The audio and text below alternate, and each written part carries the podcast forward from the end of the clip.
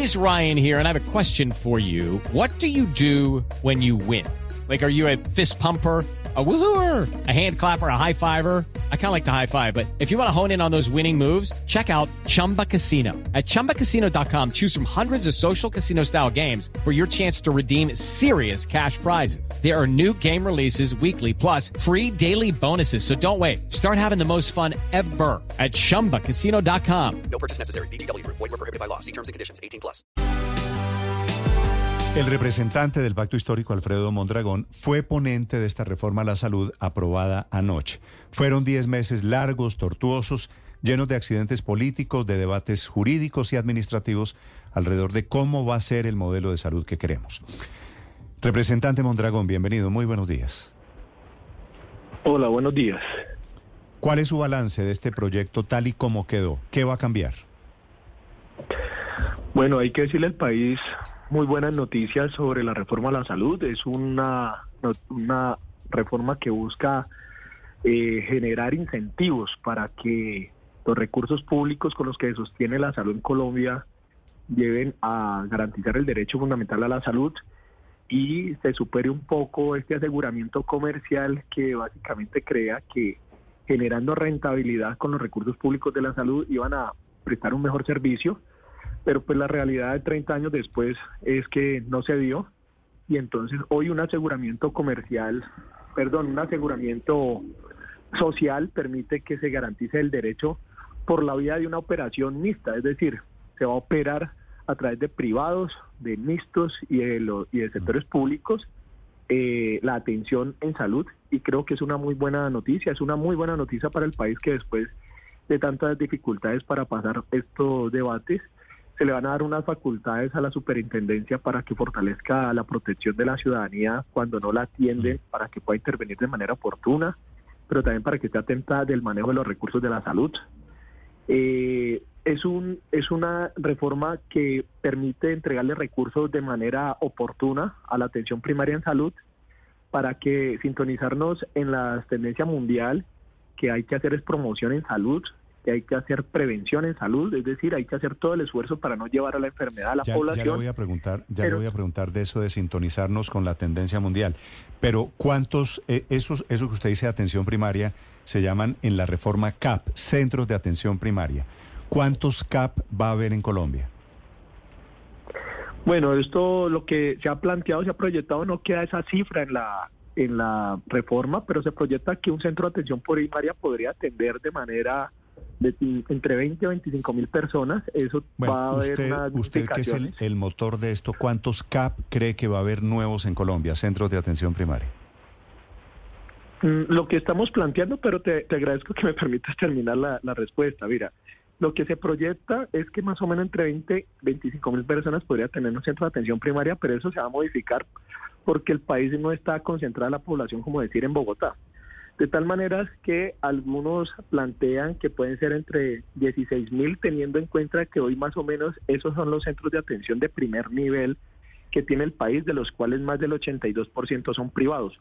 Lo que uno podría decir, pero no es una cifra exacta, es que muchos de ellos podrían ser potencialmente convertidos en centros de atención primaria. ¿Y cómo los van a convertir si hoy son privados y son propiedad de privados?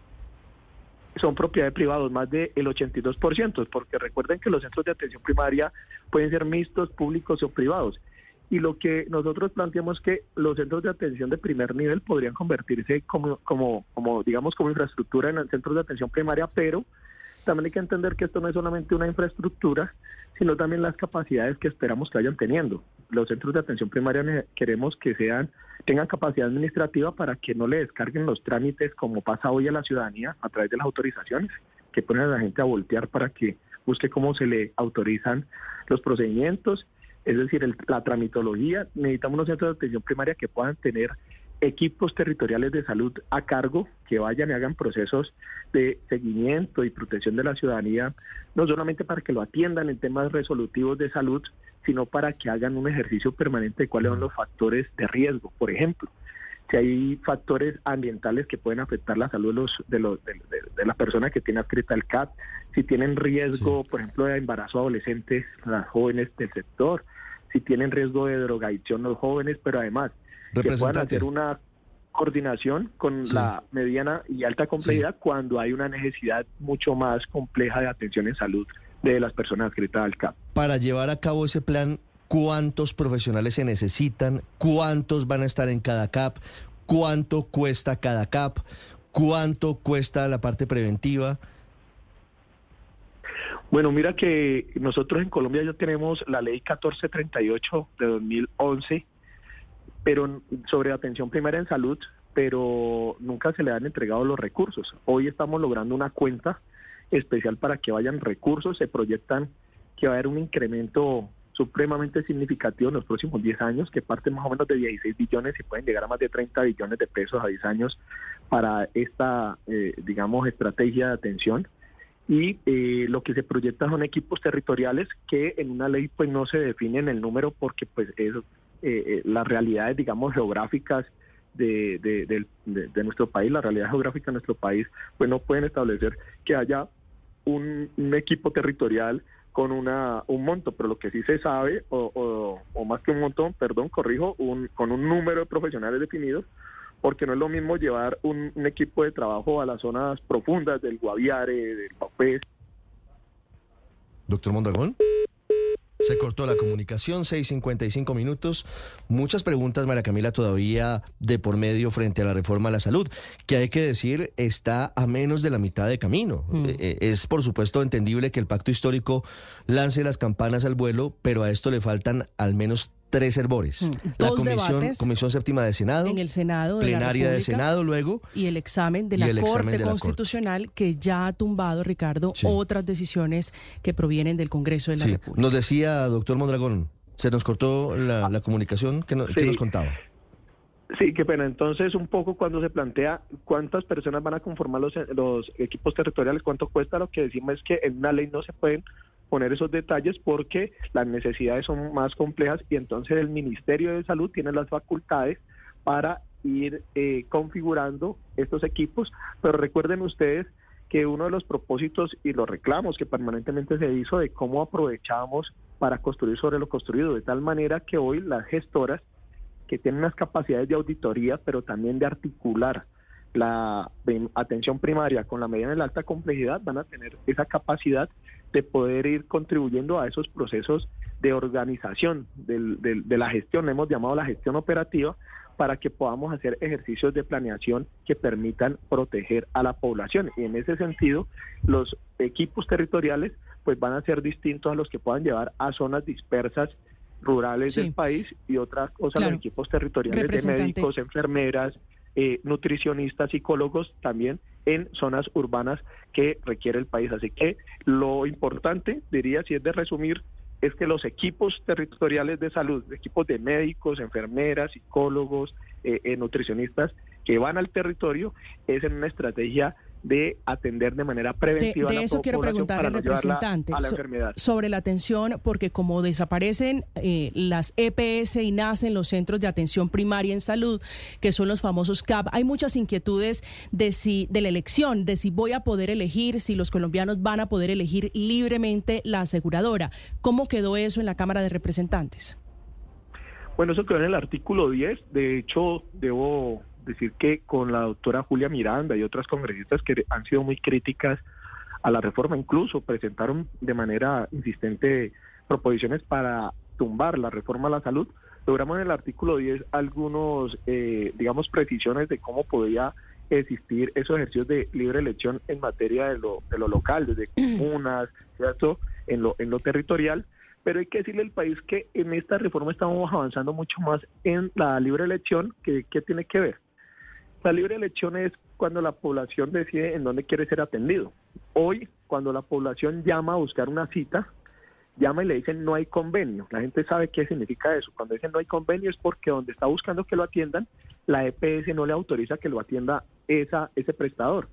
Y muchas veces sucede que a la persona le queda, la obliga a la EPS a que tiene que ir a ser atendida en una institución al, por fuera de la ciudad, incluso del departamento, a pesar que donde esté la persona haya un sitio o una IPS pública o privada donde la puedan atender. Hoy, ¿qué es lo que estamos buscando?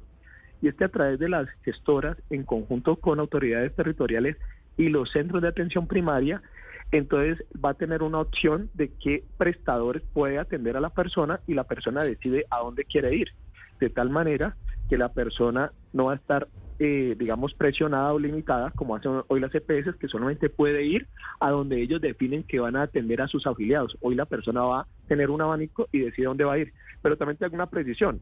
Las gestoras hoy no, o las EPS convertidas en gestoras no se van a cambiar en, en- en centros de atención primaria, son cosas distintas, porque es que las EPS no atienden a la población.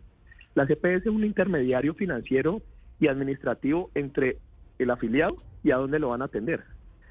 Y hoy el centro de atención primaria va a Pero, ser pero hay muchas EPS, doctor Mondragón, que tienen, que tienen centros de atención médica. Y justamente lo que dice la sí. reforma en teoría, según eh, habían dicho ustedes, es que las eh, eh, EPS que tengan esa infraestructura podrían ponerla a disposición del nuevo sistema de salud, en caso de que llegue a pasar todos los tres exámenes que le faltan. Pero al final explíquenos cómo es eso, porque usted nos viene aquí ahora a decir una cosa distinta a la que discutieron en el Congreso. Pero, ¿qué cosa distinta le he dicho? Pues lo que le acabo de decir. Si quiere le repito. No, no, no, pero ¿Cuál es- entonces qué es lo usted diferente, está, Ricardo? está un poco, ha entendido, ha Pues entendido que- un poco que- mal, porque No, no he entendido Sí, mal. Lo sí. que pasa es que usted dice que las EPS simplemente son intermediarias, que entiendo, es la narrativa del sector político que usted representa para desprestigiarlas, pero ellas tienen a su vez una red, muchas de ellas, de centros de atención, Ah, o sea, bueno. no solamente son intermediarias. Y entonces la pregunta es. ¿cómo, ¿cómo van a articular esto? Porque lo que usted dice, doctor Mondragón, parcialmente es cierto, pero en muchos casos no. Y entonces se dijo en el debate que esa infraestructura física de la CPS iba a aprovecharse para los CAPS. ¿Cómo lo van a hacer? Bueno, bueno, le agradezco mucho. Bueno, pero yo creo que, que, que no deberíamos llevar en, en- en preguntas parcializadas en el sentido de que digan ustedes para desprestigiarlas, porque otros pueden decir pa- ustedes en, en Blue para defenderlas sin ningún sentido. Y yo les doy este dato, mire. En el, de- en el país ha habido un debate. Ah, pero, pero dígame, sin, sin, integración. sin problema, doctor Mondragón, dígame, sí, usted puede decir, aquí en Blue hay unas personas que defienden lo que tenemos, que no son partidarias aquí en Blue de destruir todo el sistema de salud, lo puede decir con confianza, no, Ah, no me bueno, siento bueno. ofendido por eso. Y, y no por ¿Usted- eso, usted y me no por eso están recibiendo sueldo ni ningún tipo de prebenda de la CPS, que es la ra- narrativa de ustedes. Ustedes me autorizan, ustedes me autorizan para decir que en Blue defiendan a las EPS, entonces en concreto ustedes están No, no, no, defendiendo. no, no, no me tergiverse, doctor, doctor Mondragón, no tergiverse lo que le estoy diciendo. Usted puede decir que en, Mon- eh, que, que en Blue hay unas personas que creen que el sistema de salud como está es mejorable, pero es bueno, que no hay que arrasarlo, que el modelo de salud que tenemos hoy no es malo, no es uno de los peores del mundo. Eso es lo que puede decir. No me Ah, adjudique bueno, que estoy también defendiendo un negocio privado, que eso, eso es lo que ustedes suelen hacer. No lo hagan entonces, en yo esta también los entonces yo también los desautorizo primero para que me atribuyen a mí que estoy satanizando o tergiversando información sobre las EPS y les voy a, a argumentar A por ver, qué, ¿Por qué? si me lo permiten. Sí, señor. De una parte, recuerden que la semana pasada, en eso es, eh, realmente quedaron como muy silenciados algunos medios de comunicación, sobre la ratificación de la sanción que le da el Consejo de Estado a las EPS y a CEMI, particularmente que es la Asociación de EPS del Contributivo, porque trabajaron como un cartel.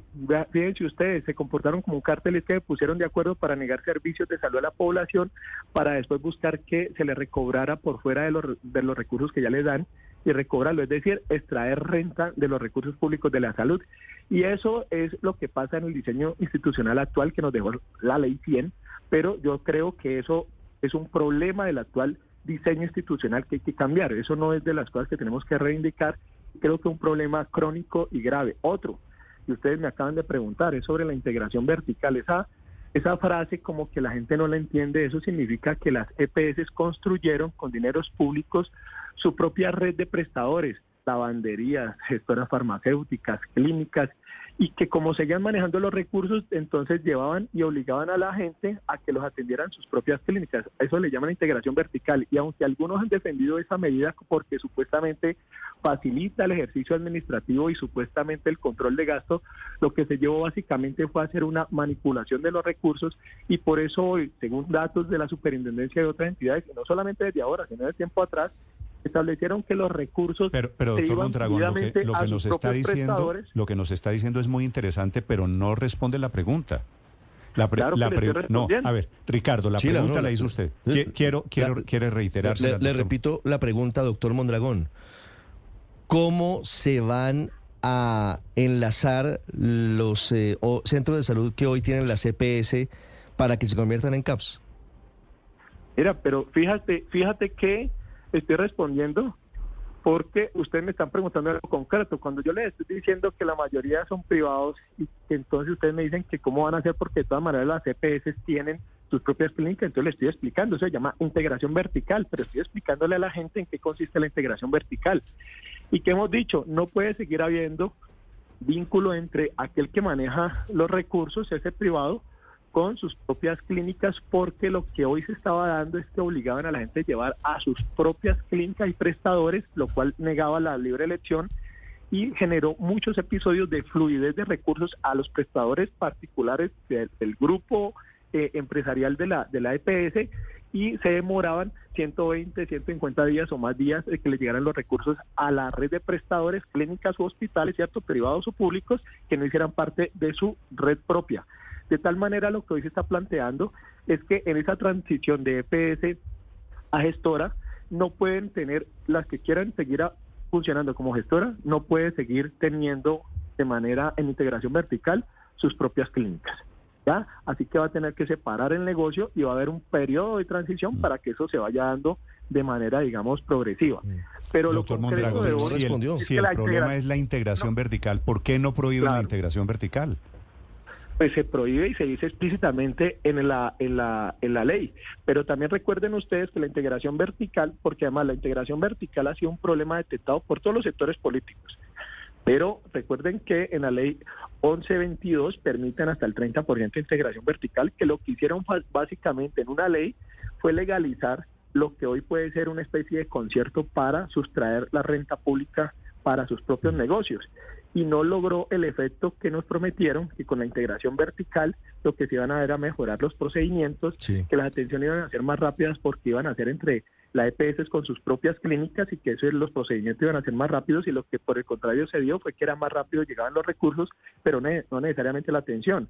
Así que este modelo estamos tratando de transformarlo porque hace parte no del sistema, sino No de es un que lo que tienen que hacer es sistema- hacer cumplir la prohibición. La, está prohibida la integración vertical. Y ustedes No, no, gobiernan pero- hoy. pero- si pero- están en desacuerdo no, con la integración usted- vertical, ¿por qué No, no, han hecho cumplir, no han hecho cumplir la prohibición, doctor Mondragón? Pero venga, le explico porque antes lo que le estoy queriendo decir y le he dicho a la ley es para que entienda que aunque políticamente en todos los sectores políticos y profesionales y de médicos está claramente identificado la integración vertical como un, una, una medida o un mecanismo eh, que ha sido realmente malsano en el, en el modelo institucional, que la ley, la ley, doctor Néstor, hoy permite hasta el 30% de integración vertical. Por eso es prohíbe, una es que tragedia que, usted la me ley está lo- dando la razón, prohíbe el 70% de la integración vertical. Sí, exactamente, exactamente. ¿Y por qué Entonces no lo hacen cumplir la ley? Pues porque es que las EPS han tenido exministros, han tenido expresidentes que les facilita todos esos procesos realmente eh, malsanos. Yo le digo, por ejemplo, el Pero esa es, ministro esa es Alejandro Gaviria esa es la narrativa, decreto. esa es la narrativa de la que yo creo que no la vale la pena hablar, doctor Mondragón, porque ya aprobaron la reforma a la salud. Ustedes van ganando este round. Digo ustedes quienes quieren volver a un modelo de salud público. No, no volvamos a que hay unas personas malas, unos exministros y unas EPS corruptas, porque yo creo que eso ya no vale la pena. Hablemos de lo que viene, si le no vale parece. la pena.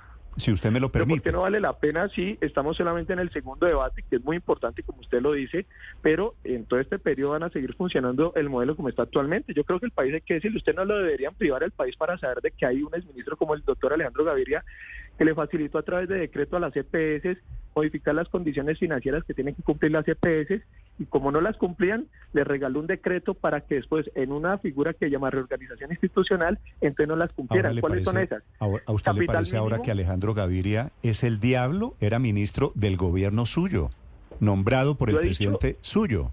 Yo, yo he dicho que sea un diablo, el- usted le puso el mote de diablo y pues, pues, pues por algo debe ser. Pero no, no, no, lo es que ahora resulta que Alejandro cada quien- Gaviria lo que hizo fue hacerle favores a la CPS.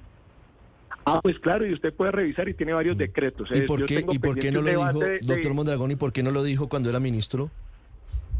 Pues fíjese, fíjese que cuando, cuando era ministro ahora, lo dije en varias partes, lo que pasa es que Blue Radio nunca me quiso eh, eh, entrevistar para decir eso, pero yo tengo un debate con el público Venga, a las venga, veces doctor Mondragón. que se va a desarrollar venga, en estos se- días. Seamos serios que usted y yo, usted y yo no pensamos parecido, pero yo he sido leal con usted. Lo he entrevistado para que usted escuche, su- para que la gente escuche sus puntos de vista, que me parece que son respetables, así yo esté en desacuerdo.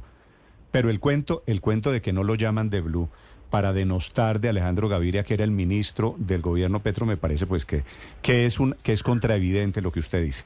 No, no, no, pero yo no, yo no, yo no le estoy diciendo que me llame para favorecerme a mí y que si me llama a mí sea para denostar de Alejandro Gaviria. Lo que estoy diciendo es que ustedes me dicen que por qué no dije lo de los decretos antes. Lo que les estoy diciendo es que lo he dicho mil veces en donde me lo han permitido. Ustedes no he recibido una llamada ni una entrevista para hablar de esto, pero recuerden que yo hice un debate de control público, control público a las EPS y manifesté eso. En los debates lo he planteado, así que no pueden decir que me estoy sacando esto o lo estoy trayendo de la manga, porque esto lo he dicho varias veces.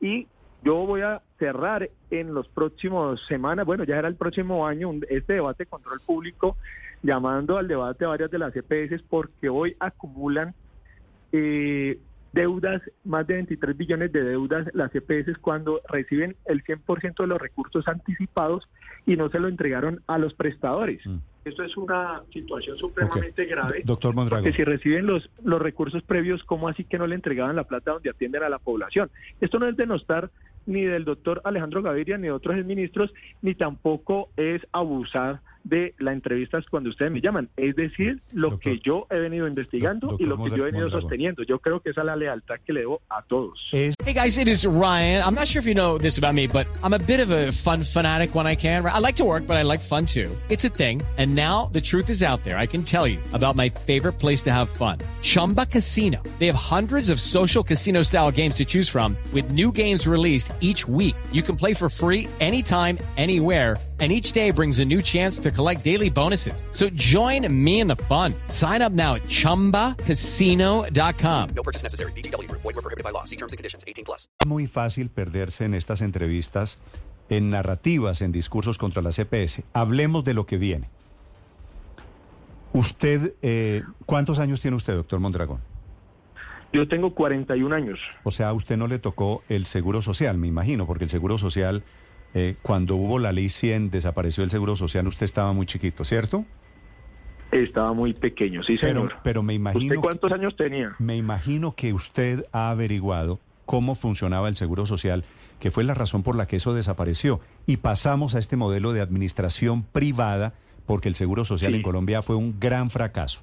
¿Qué diferencia va a Pues haber mira. en el sistema que usted se imagina? ¿Qué diferencia va a haber con el viejo Seguro Social? ¿O qué Mira, similitudes, mira, los usted años- prefiere?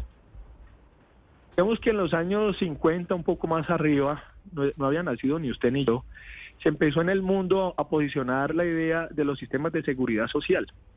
Esos sistemas de seguridad social eran cómo se lograba una especie de protección universal de la ciudadanía. Eso nace, digamos, de ciertos países europeos y lo que se fue materializando en otros países, en Colombia llegó relativamente tarde, pero se fue materializando, por lo menos en materia de salud, se fue a través del Seguro Social, pero recuerden ustedes que el Seguro Social era la institución para atender a las personas que cotizaban porque eran las fuentes de financiación. Sin embargo, o mejor dicho, en el 91 con la Constitución se define que las fuentes de financiación ya no van a ser solamente las cotizaciones, sino que se plantea que debe haber una protección universal, había que llegar a la universalidad sobre un principio también de solidaridad.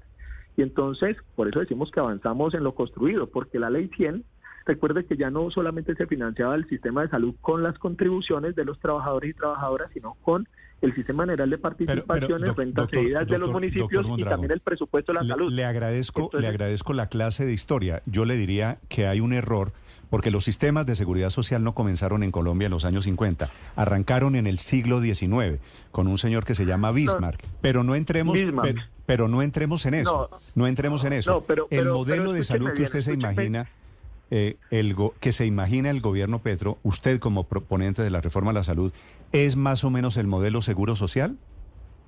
No, pero escúcheme bien porque eh, la historia no puede quedar solamente la que dice Néstor Morales. Entonces hay que decirle, por eso yo dije En los referentes a nivel internacional y de Europa, que se dieron como eh, de, de- de- de- de seguridad social, en Colombia fueron desarrollando más o menos en el, en el- los 50, y eso incluso no solamente para el seguro social, sino también para sistemas de pensiones, para el sistema de formación profesional, la creación del SENA o el ICF.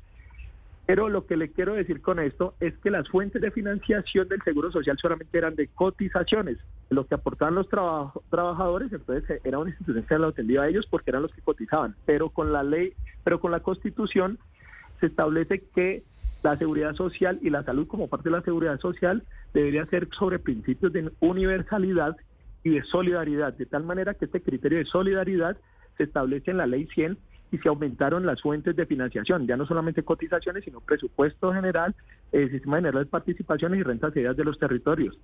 De tal manera que podíamos avanzar ya no a lo que había el seguro social, que era solamente para los que contribuían, sino para la ciudadanía en general, porque ya vamos a contribuir todos de diferentes fuentes. Eso ha permitido que hoy quede atrás las formas del seguro social porque ya las fuentes de financiación son superiores. De tal manera que decir que hoy vamos a volver a lo del seguro social es supremamente impreciso o quienes lo hayan impulsado es de Doctor muy mala fe porque hoy las fuentes de financiación son distintas. Por eso hoy Sí, o tenemos... sea- o sea, es un seguro social, planes de pero servicios- mejor- los planes de- Usted lo que me dice es un seguro social mejor, más financiado. No, no es un seguro social porque recuerde que el seguro social era más o menos lo que están haciendo hoy las EPS. Básicamente era una integración vertical porque manejaban los recursos y tenían sus propios prestadores. ¿ya?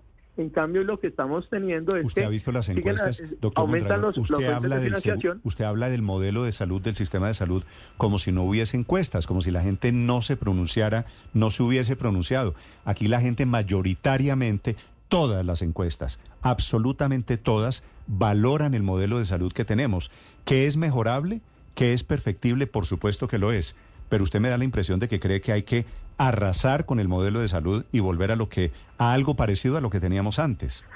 Pero fíjese que no, porque usted me pregunta que si lo queremos convertir en, en un seguro social y le he sustentado que no, pero usted insiste en eso. Pero, por ejemplo... No, porque usted me está Néstor, diciendo, sí, pero mejor usted- financiado, es, es lo que usted me ha dicho. Pero, esto- pero es que es una realidad, pero es que yo no le estoy diciendo que sí, pero mejor financiado, le estoy es precisando que es supremamente impreciso lo que usted está diciendo. Otra cosa es que a usted no le guste, porque usted confiesa de que a usted le gusta es lo que hay actualmente, entonces hay que decir lo que hay actualmente. Por ejemplo, si usted Pues está claro que prefiero lo que hay actualmente al salto al vacío de, de su reforma, por supuesto. Permita, eso lo- ese asalto al vacío se lo escuchaba mucho a un dirigente del Centro Democrático, pero eso no dice mucho, realmente le digo, un No, salto no, al vacío se lo pues no dice escucho mucho Pues a muy- un pues ministro de este miedo, gobierno que se Pero llama Alejandro. Gaviria. Se lo escucho mucho pero- a 23 ministros de salud que han manejado el sistema de salud en Colombia. Claro, imagínense, 23 ministros de salud que han manejado el sistema de salud y que hoy lo que deja es más de 1.200.000 PQRs, peticiones, quedas y reclamos. ¿Y usted cree que las, de las que las quejas y 35% reclamos se acaban, se acaban porque el modelo de salud es público? Imagínese, doctor Néstor Morales, si a usted le hacen la encuesta, a usted cuando le tuve que ir a hacer las filas en la EPS, ¿cierto? Porque imagino que usted le Yo tuvo que hacer también esas me he filas. quejado Si del sistema de salud, lo cual no quiere decir que ¿Usted quiera cree- dinamitarlo. No, no, no, no, pero no, no, no diga esas explosivas palabras porque eso no es cierto. Es que eso puede causar mucho miedo, pero no es preciso.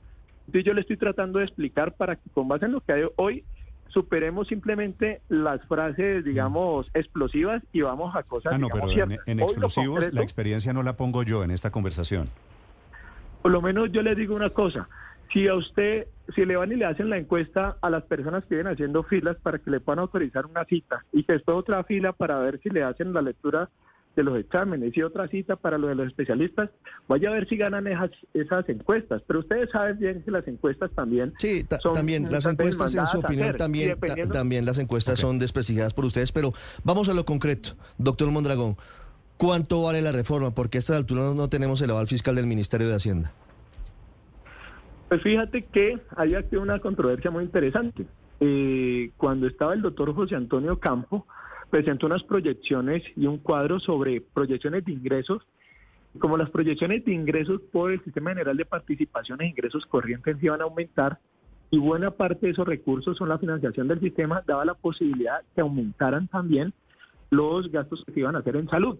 Sin embargo, la manipulación de la información dijo que iba a hacer un incremento exagerado en la, en la salud, pero eh, nunca le explicaron bien o no hubo la intención de explicarle bien al país que era que si iba a tener mejores recursos el país por la reforma tributaria, que esas fuentes de financiación se financiaba la salud, se podía pensar en aumentar el gasto en salud.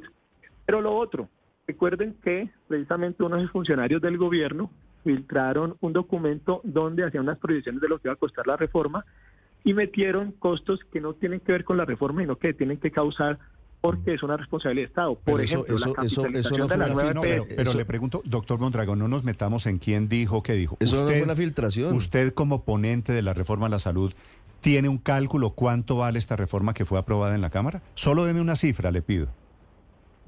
Mira, en los en las en las últimas en las últimas días sacó una proyección de escenarios de, de- de costos de la reforma eh, el Ministerio de la de Hacienda, donde proyecta eh, cuánto cuánto son las responsabilidades del gobierno en un escenario sin reforma y cuánto son lo que necesitaría con reforma. Hoy, por ejemplo, eh, en la reforma en el artículo 71 en prestaciones económicas está logrando una reivindicación social muy importante que yo espero que ustedes celebren y es que las mujeres gestantes en embarazo puedan tener licencia de maternidad eh, así no sean cotizantes. Doctor Mondragón, celebro, queremos celebro- proteger a la población, eso. eso y- algunos proyectan y que un puede largo costar listado, entre 800 o un billón. un largo ¿Cómo? listado de buenas intenciones. ¿Cuánto vale, doctor Mondragón, si me da este dato para terminar esta entrevista, cuánto vale la reforma a la salud?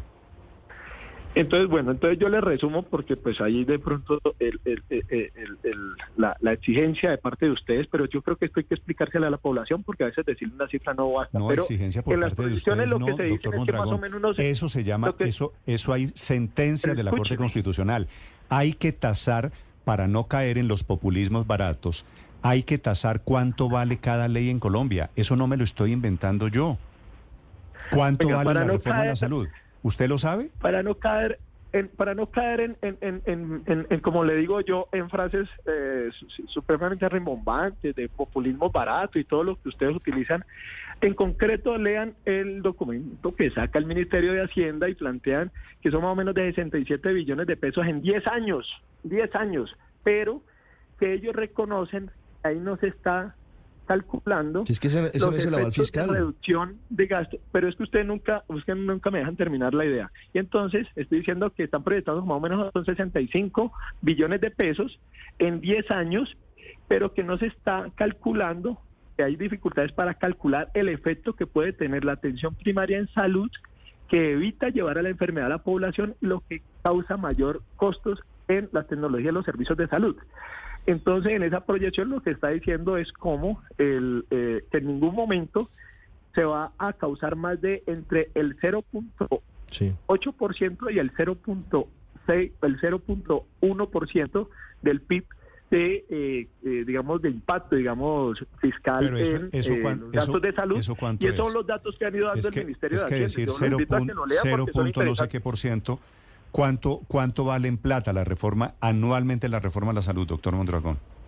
Pues yo lo que le acabo de dar es un dato, pues calculemos, si son más o menos 65 billones lo que dicen ellos en 10 años, uno podría estar pensando que un poco más de 6 billones, pero recuerde algo, ahí también se está vinculando costos que no tienen que ver con la reforma a la salud, por ejemplo, como hoy hay unas EPS que no están cumpliendo condiciones financieras, Pero doctor Mondragón, ya se van a me liquidar, pierdo, entonces le va a me- tocar me- que asumir a la me pierdo, me Eso no es pierdo, costo de la reforma a me- la salud, me sino del pierdo- mal manejo de estos 23 ministros Doctor Mondragón, me, me pierdo, me pierdo con su cálculo, porque es muy distinto al que ¿Por dice el documento que usted dice haber leído, pero parece que no leyó.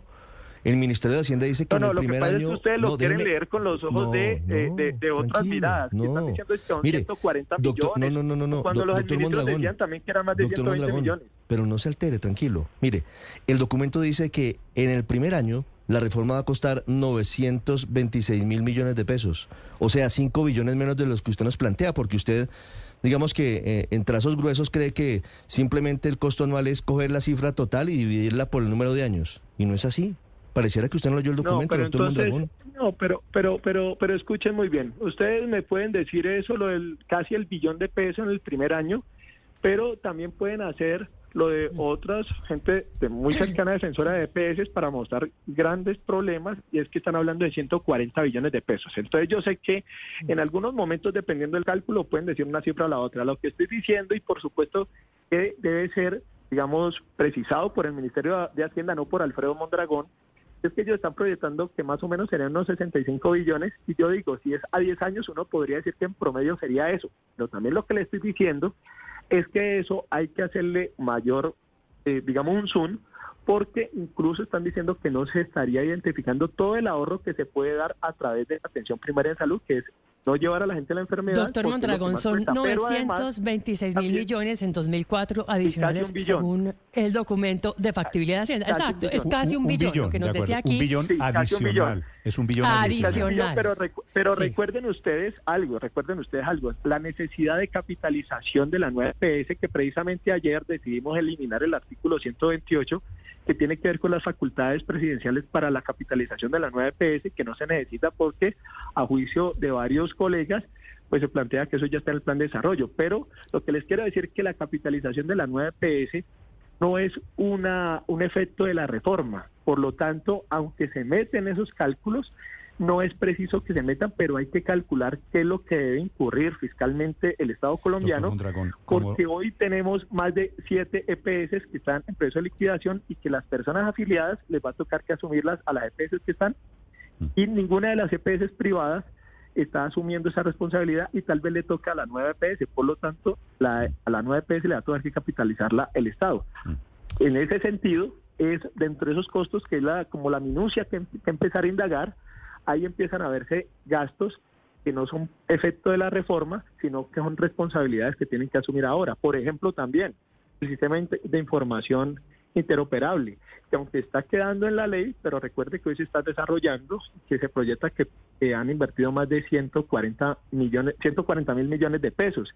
Pero también están, por ejemplo, los efectos en materia de eh, lograr garantías laborales de los trabajadores. Eso también cuesta. Mm. Así que pues por supuesto lo que vamos a hacer es que ese documento, todo hay que desmenuzarlo mucho más en el debate de Senado, porque hay que hacer las, las precisiones ¿cómo así, ya anuncia ¿cómo así que hay, ¿cómo, así que hay que desmenuzarlo? Para aprobar una ley en la Cámara de Representantes, ¿no desmenuzaron?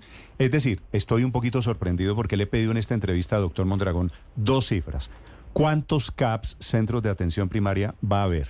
No fue posible que me la diera. Y la segunda cifra que no me ha dado es ¿cuánto vale la reforma a la salud? Y usted me dice, ¿hay que desmenuzarlo un poquito más para el Senado? O sea, pues a estas alturas, si conclusión aprobaron en la Cámara sin saber las cifras fundamentales. Pues fíjese usted, porque si yo le doy una cifra que son entre 20 y 25 mil, y me atrevo a hacer una división del número de la población por 20 mil o 25 mil, entonces usted va y me dice, entonces eso cómo van a aplicarlo por lo menos en el Amazonas, que está la gente dispersa. Entonces, le digo, la, les doy los datos para que en la capacidad y la inteligencia que cada quien tiene podamos hacer una Pero eso no debería estar ya definido en la ley, eh, doctor Pero lo otro, además le explico algo, le explico algo. La ley 819 plantea que eh, la viabilidad fiscal se da en cualquier momento del trámite del debate. Y el trámite del debate va en, iba en Cámara y pasa a Senado. De tal manera que la reforma a la salud está en una permanente discusión dependiendo de lo que se vaya aprobando, porque recuerden que una mm. cosa fue la reforma que radicaron y otra la que finalmente aprobamos ayer.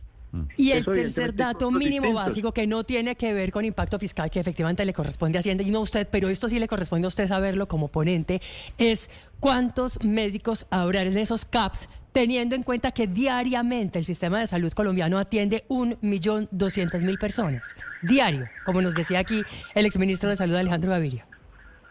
Mira, pero aquí lo concreto es que hay problemas estructurales en general en todos los sistemas y obviamente particularmente en Colombia. Tenemos unos déficits de talento humano que algunos lo que plantean es que no hay tanto déficit en materia de médicos, lo que dicen es que están concentrados porque los llevaron a concentrar eh, eh, donde están los prestadores, ya en algunas ciudades del país, en donde incluso, eh, según el Ministerio de Trabajo, en la Dirección de Talento Humano, hay grandes problemas en, en profesionales de enfermería, porque los profesionales de enfermería, que la mayoría son mujeres, se están yendo del país porque son muy bien valoradas en sus capacidades, pero como están tan mal pagas, ya están severamente mal pagas, otro de los problemas que no resolvieron los exministros. Y entonces se las terminan llevando, eso vamos a tener dificultades, pero en una ley, como yo les dije ahora, eh, es muy difícil que usted diga, es que el equipo territorial lo van a conformar tal número y tal número de personas cuando las necesidades son distintas en una zona dispersa, otras cosas las necesidades de pronto en zonas marginales donde no llega la, atención en salud, pero que están concentradas las personas. Lo que sí se ha dicho es que deben tener profesionales que atiendan de manera integral a la población, en eso tendría que ser equipos conformados por médicos, por enfermeras.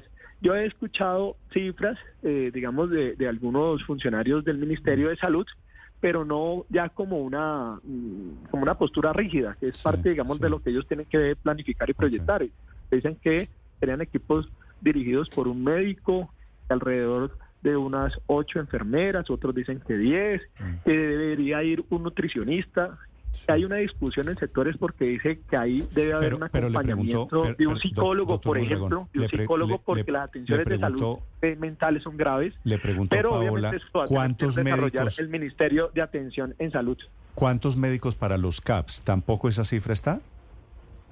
Lo que pasa es que recuerden que los CAT no solamente es su capacidad resolutiva, y no es lo mismo un CAT, por lo menos hubo mucha preocupación de ciertos colegas de eh, varias zonas, digamos, dispersas del país que nos decían, pero Mondragón, si la proyección que hay, claro, porque eso no está en la norma, por lo que le digo, porque eso es una definición técnica del ministerio, pero si por ejemplo en, en- en nuestra zona, yo recuerdo a los de Amazonas y tal vez a los de Arauca, Mm. nos decían, si nosotros tenemos una población, pero no están 20 mil concentrados, sino que están dispersos, pues ¿cómo hacemos si hay un centro de Mm. atención primaria solamente fijo en un punto, va a quedar igual disperso? Entonces, decían, ustedes tienen toda la razón, por eso lo que planteamos es que la definición, digamos, de la conformación de centros de atención primaria no solamente va a ser infraestructura con capacidad resolutiva, es de resolver ciertas situaciones, digamos que algunos pueden hablar de primer nivel, Mm. o eh, de manera progresiva poder a llevar a, a- a formas de, de- Ok, de-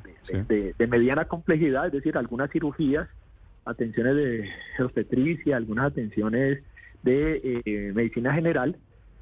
Esos elementos van a tener que estar acompañados más con el número de, profesionales, pero no es lo mismo cuando usted tiene un número de, no sé, 10 enfermeras, un médico, un psicólogo, cuando va, digamos, a Ciudad Bolívar, que está concentrada la población y pueden cubrir un número grande de personas. Otra cosa es que usted vaya a llevar esa misma cantidad de personas a una zona dispersa donde va a atender 10 o 20 personas que están, pues digamos, mm, metidas, es cierto, en la zona rural. Eso lo va a tener que calcular, efectivamente es el ministerio, y eso de una u otra manera reconozcamos, también nos lo decían eh, funcionarios eh, eh, de, de, de las anteriores, de, de gobierno anteriores, que ellos venían haciendo esas proyecciones, eh, incluso funcionarios de, de las EPS, que iban estableciendo algunos mecanismos de cómo serían los equipos de manera diferenciada según las necesidades del territorio. Y eso es un elemento central. Y es que aquí no es una propuesta homogénea desde Bogotá para que se aplique en cada parte, sino es pensando, y por eso la atención primaria es una, es una eh, estrategia de atención territorializada.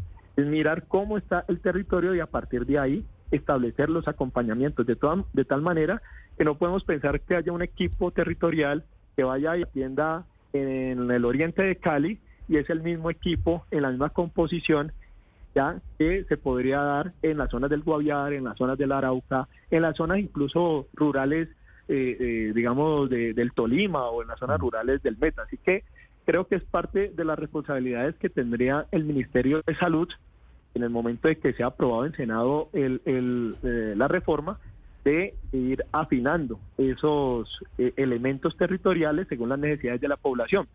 Pero en esto lo, lo que quiero decir es que, fíjense, que tiene sentido que usted en una ley no le puede imponer cuál va a ser el número de las personas y de los profesionales que van a conformar los equipos territoriales porque tenemos una diversidad geográfica.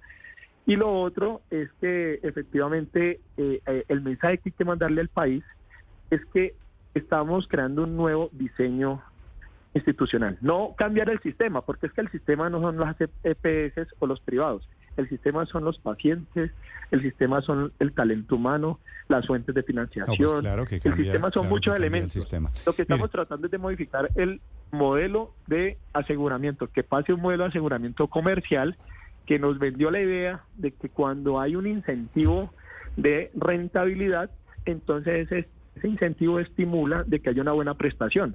Pero lo que nos dejaron hoy son más de 100 mil tutelas al año en promedio porque le niegan los servicios, más de 1.200.000 PQRs porque no atienden a la población y deudas impresionantes de las EPS con los privados. Inversiones, inversiones que no saben dónde se llevaron más de 12 billones de pesos de reservas técnicas. A mí me toca creo que en eso no aguanta estarlo defendiendo. A mí me toca complementar lo que usted dice porque usted lo plantea como, uy, hay 100 mil tutelas al año. Hay 100 mil tutelas al año de millones, de más de 300 millones de pacientes que se ven cada año en Colombia, 300 millones de servicios médicos y hay 100 mil tutelas. De preciso, dicen que son más, que pueden ser 490, dicen otros eh, personas es, que es un millón, es un millón doscientos mil atenciones médicas, exámenes médicos, citas médicas diarias. Entonces, usted puede decir 300 o 400 millones. ¿A cuánto equivale 100 mil eh, tutelas? Eh, si usted, si, pero, pero si usted sabe de matemáticas, doctor, Mondragón, mira, es 0.004%. Así que ese es el porcentaje. Pero fíjese que es muy astuto lo que usted dice. Pues fíjese que es muy astuto, yo le, reconozco, pero es supremamente fácil de controvertir. Entonces, fíjese que unas atenciones de las que usted dicen pueden, eh, eh, computan, según lo que los informes que nos dan EPS, pueden computar una atención cuando usted va a hacer una, una fila en una EPS, ¿cierto? Y, y, le ponen ese aparatico para que lo llamen mm. y que le dio el turno C2. Y resulta que ese turno era para que le dijeran eh, cuándo podía... Eh, el aparatico que eh, usted dice, doctor Mondragón, se llama triage. Otro, se llama triage. No, no, no, no, no, eso no es triage, eso es cuando usted va... El, el digiturno. Cuando usted va, el turno, el turno, eso es lo que le quiero decir. Entonces ellos los computan como una atención cuando usted va y pide un turno, ¿cierto? Es un papelito, es un código que le da y usted está esperando una pantalla, le diga el C2, entonces bueno, es mi turno. Y va y le dice, le pregunta usted que cuándo es la cita y entonces ya con esa atención ya le están reportando como una atención.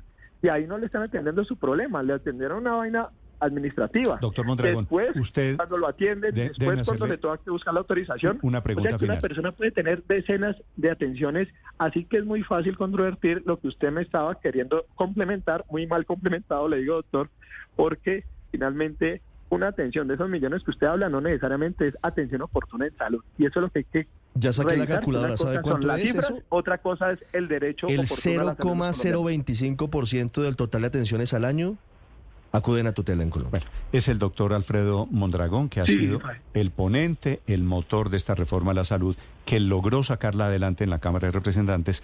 Eso se lo reconozco. Lo que no sabemos todavía es cuál es el trámite en el Senado. Eh, doctor Mondragón, gracias. Usted, perdóneme la pregunta, le iba a decir, ¿usted antes de ser congresista trabajaba en temas médicos?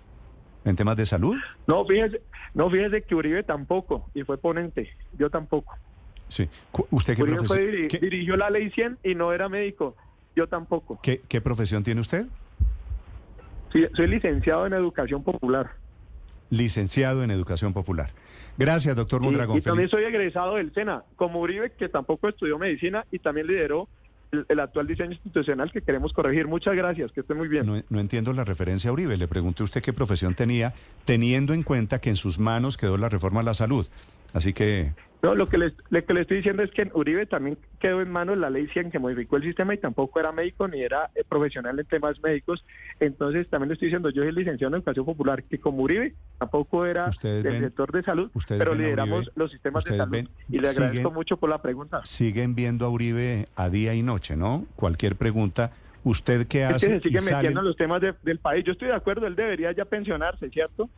Ya debería pensionarse, pero como ahí sigue metiendo, entonces toca que mencionarlo. No hay que en estos días estuvimos en un tinto porque seguía opinando como ustedes sobre la reforma a la salud, que supuestamente se iba a acabar el aseguramiento y otro tipo de cosas. pero toca que hablar del señor. ¿Quiere que no opinemos? Lo invitó al tinto el señor presidente de la República. Yo, por otro lado, como colombiano, doctor Mondragón, creo tener derecho a opinar de la reforma a la salud. Doctor Mondragón, gracias por acompañarnos. Step into the world of power, loyalty.